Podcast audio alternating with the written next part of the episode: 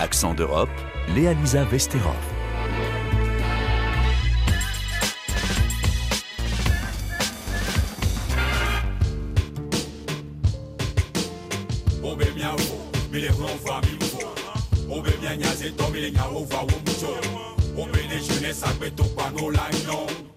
Bonjour les 27 à Bruxelles aujourd'hui et demain pour mieux coordonner la gestion des entrées irrégulières dans l'Union européenne. Éviter aussi une nouvelle crise diplomatique comme celle d'il y a deux semaines entre la France et l'Italie au sujet de l'accueil du navire humanitaire Ocean Viking et ses 234 passagers. Ce bras de fer avec Paris a en tout cas permis au gouvernement italien d'extrême droite de faire remonter le sujet de l'immigration au sommet de l'agenda politique européen. Sur la gestion des entrées de migrants en Europe, Rome a d'ailleurs une proposition qu'elle compte bien défendre aujourd'hui, celle de convois humanitaires européens coordonnés et financés par la Commission européenne pour réduire les arrivées par la mer et mieux gérer les entrées des demandeurs d'asile. Une solution qui, selon Rome, se base sur les échecs des politiques européennes en matière de migration, Cécile Debarge. Premier constat, les relocalisations dans d'autres pays européens ne fonctionnent pas assez.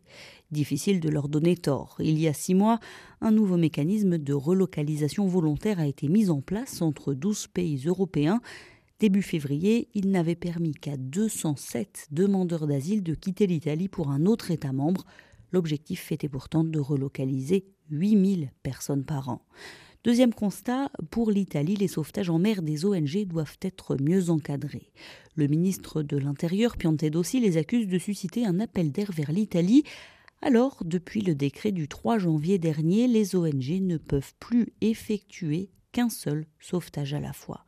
Elles doivent ensuite immédiatement se rendre au port assigné, souvent dans le centre ou le nord du pays, ce qui allonge leur temps de voyage de deux ou trois jours à l'aller, puis pour retourner dans la zone de sauvetage et de recherche, donc autant de temps en moins pour effectuer des sauvetages. Pour les Italiens, il y a pourtant une solution qui fonctionne, Cécile, celle des couloirs humanitaires.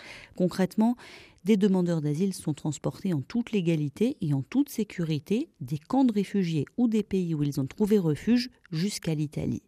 Depuis décembre 2015, plus de 5850 demandeurs d'asile sont ainsi arrivés en Italie en voyageant en avion depuis le Liban, la Turquie, l'Éthiopie, le Niger ou plus récemment depuis la Libye. Ils y ont été repérés comme étant particulièrement vulnérables par les travailleurs humanitaires sur place souvent directement dans les camps de réfugiés de ces pays. Ce modèle, développé en Italie par Caritas, la communauté Sant'Egidio et la conférence épiscopale, a fait des émules. Deux protocoles similaires ont été signés en France pour 500 puis 300 personnes. Une initiative qui fonctionne, mais a un impact limité. En Italie, de janvier à août 2022, ce sont 44 000 personnes qui ont demandé l'asile, près du double en France et du quadruple en Allemagne. Merci Cécile Debarge, à bientôt. Oh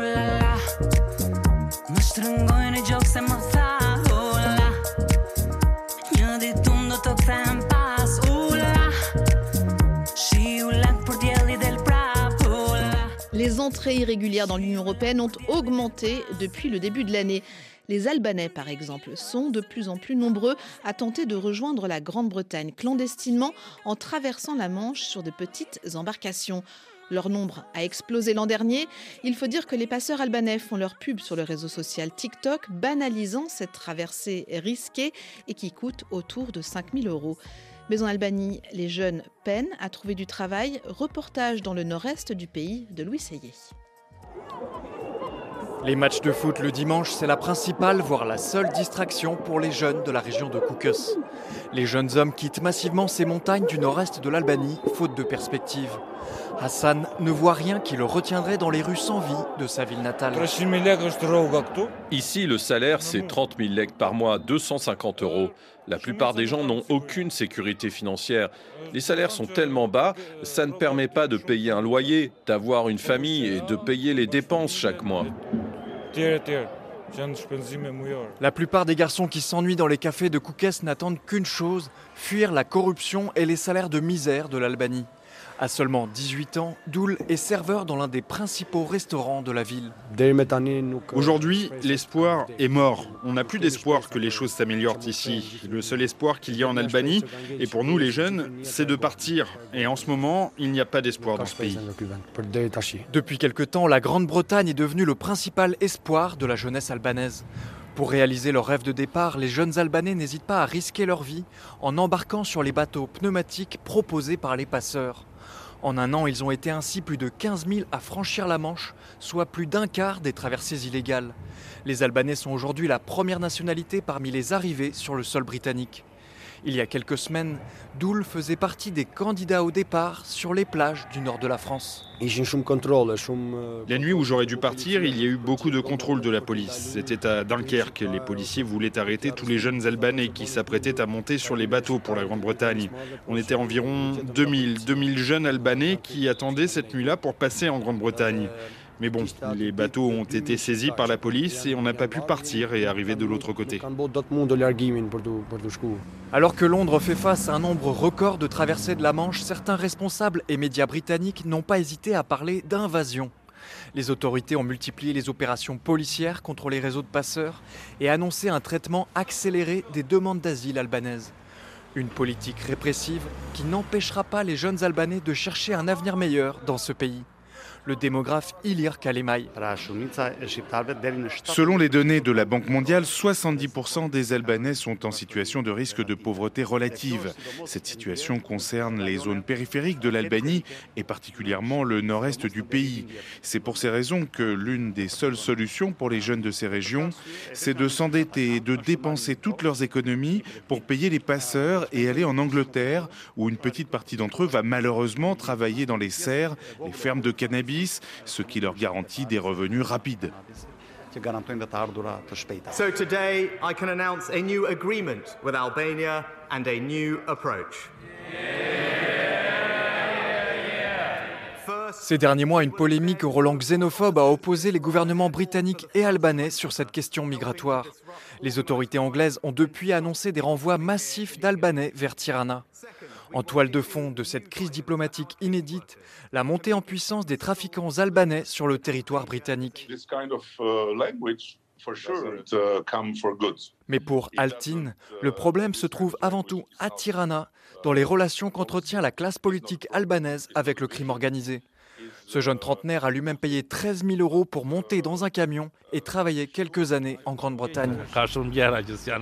Il y a tellement de choses qui ne vont pas en Albanie, tellement de choses à changer, mais la première, c'est la politique. Ici, le crime organisé est bien plus dangereux qu'en Grande-Bretagne, c'est la réalité. C'est aussi pour ça que les jeunes veulent partir. Il n'y a pas de sécurité ici, plein de choses manquent, et c'est de la responsabilité des politiciens. Selon des ONG britanniques, plusieurs centaines de mineurs albanais auraient disparu de leur centre d'accueil ces derniers mois. Des enfants kidnappés devant les portes de leurs hôtels anglais par les trafiquants de drogue selon les médias locaux, mais dont la destinée ne semble pas, pour l'heure, inquiéter les autorités britanniques. You have much to learn. You have the benefit of an exceptionally skilled team of witches and wizards to guide you.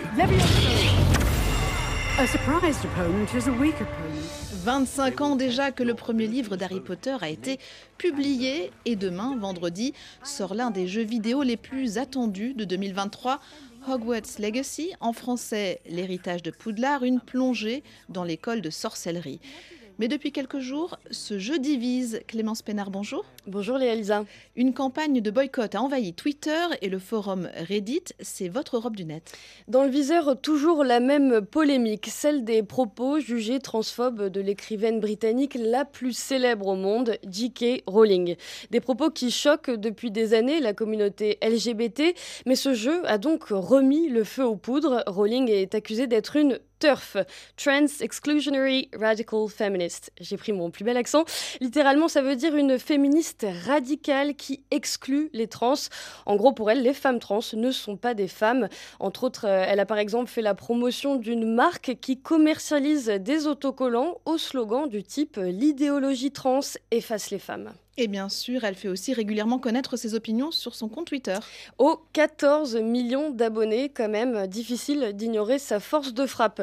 J.K. Rowling a quand même essayé de se racheter une image. Le personnage de Dumbledore, par exemple, est devenu gay, comme par magie, mais beaucoup y ont vu de la récupération malvenue.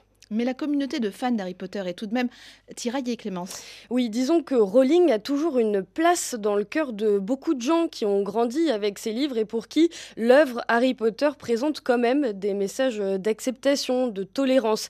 Ça a participé à la construction de millions de jeunes lecteurs à travers le monde et j'en fais partie. Mm. Et le jeu vidéo, c'est un peu le rêve de tout fan, pouvoir euh, voler en balai, prendre des cours de sortilège et surtout choisir sa maison. On vous entend déjà, hein, ne pas être pouf souffle, ne pas être pouf souffle. Beaucoup donc veulent pouvoir profiter de cet univers. Mais pour certains, acheter Hogwarts Legacy, c'est un peu comme reverser de l'argent à une association anti-trans. Céleste Millet est spécialiste des enjeux de la représentation LGBTQIA+, dans l'industrie vidéoludique. Elle nous explique. Boycotter Hogwarts Legacy, c'est refuser de financer euh, l'idéologie transphobe, puisque J.K. Rowling utilise sa fortune et son pouvoir pour euh, anéantir euh, nos droits. Donc, évidemment que c'est complètement possible d'être fan de l'univers sans adhérer aux propos. Cependant, il faut rester attentif puisque l'œuvre elle est clairsemée de discours hautement problématiques. Euh, notamment la représentation antisémite que sont les gobelins, ou encore l'esclavagisme, puisqu'il sera a priori question d'empêcher la révolution des elfes de maison dans le jeu, etc. Et donc, en fait, le boycott cible l'achat du jeu, mais n'interdit pas d'y jouer. Euh, il existe d'autres manières de se procurer le jeu gratuitement. Et il s'agit avant tout de ne pas donner de l'argent à des personnes susceptibles d'utiliser cet argent à des fins euh, transphobes. Mais tout ce bad buzz sur les réseaux sociaux n'a pas vraiment fait d'ombre à ce jeu vidéo, Clémence. Eh non, c'est le moins qu'on puisse dire. Le boycott n'a pas eu l'effet escompté. Diffusé en partie sur Twitch cette semaine, Hogwarts Legacy a battu des records d'audience de stream et le jeu en précommande et même euh, en rupture de stock. L'adaptation est donc déjà un immense succès. Warner Bros. Studio, qui l'a développé, s'est quand même bien senti obligé de préciser que J.K. Rowling n'avait pas participé à sa conception. Et finalement, dans Hogwarts Legacy, on pourra, si on le souhaite, incarner des sorciers et des sorcières transgenres. C'est ça, la magie du marketing. Mais euh, d'après Gargana Guncheva, professeur de marketing culturel à l'EDEC, c'est pas que ça c'est même plus une question de marketing. Le marketing n'est pas seulement une science euh, humaine qui manipule. Et par exemple, Ubisoft aussi dans ses jeux, il a introduit déjà des personnages euh, trans, par exemple dans la saga Assassin's Creed. J'espère, j'espère que l'éditeur du jeu l'a fait conviction. Bon, en tout cas, pendant que nous débattons sur la question de la bonne foi ou non de Warner, Rowling, elle, touche probablement un tas de royalties. Récemment, euh, l'écrivaine a pris position contre le projet de loi sur la réforme de la reconnaissance du genre adopté en Écosse, une réforme qui vise à faciliter le changement légal d'identité de genre. Elle persévère donc dans son revirement euh, transphobe, de quoi briser tout de même un peu la magie. Merci Clémence Pénard. On vous retrouve jeudi prochain pour décrypter ce qui fait réagir les Européens sur les réseaux sociaux.